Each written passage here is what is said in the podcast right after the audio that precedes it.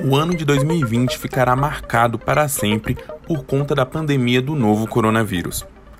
Na linha de frente contra esse inimigo invisível estão trabalhadores da saúde, médicos, enfermeiros, fisioterapeutas e outros profissionais que deram a vida pela população.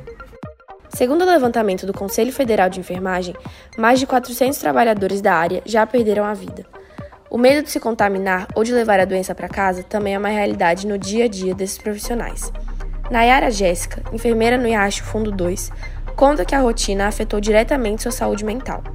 Além dos serviços habituais né, que a gente já tinha na unidade, a gente precisou adaptar todo o nosso modelo de atendimento para conseguir suprir a demanda dos, dos sintomáticos respiratórios. Para a gente gera uma grande pressão assistencial, né? Então a gente sofre pressão dos dois lados. Eu sofro pressão da população que está desassistida nesse momento em decorrência dessa mudança do, do, do atendimento e eu sofro pressão da população que está com sintomas respiratórios. Isso está sendo muito cansativo. Tem dias que eu saio do trabalho chateada, já saí de lá chorando, está me deixando estressada. Eu comecei a ter queda de cabelo, coisa que eu nunca tive. De acordo com a psicóloga Maíra Prata, as queixas mais comuns estão relacionadas aos efeitos do isolamento social e à mudança na rotina. A psicóloga dá algumas dicas que podem ajudar os profissionais e a população durante o período da pandemia.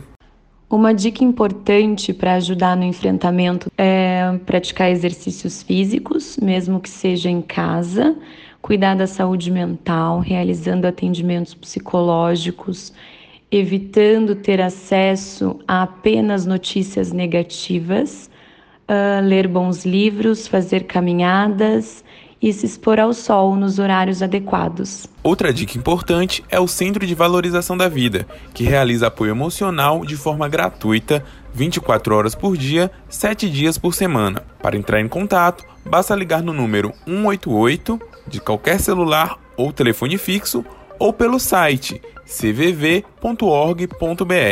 De Brasília, Marcelo Tobias.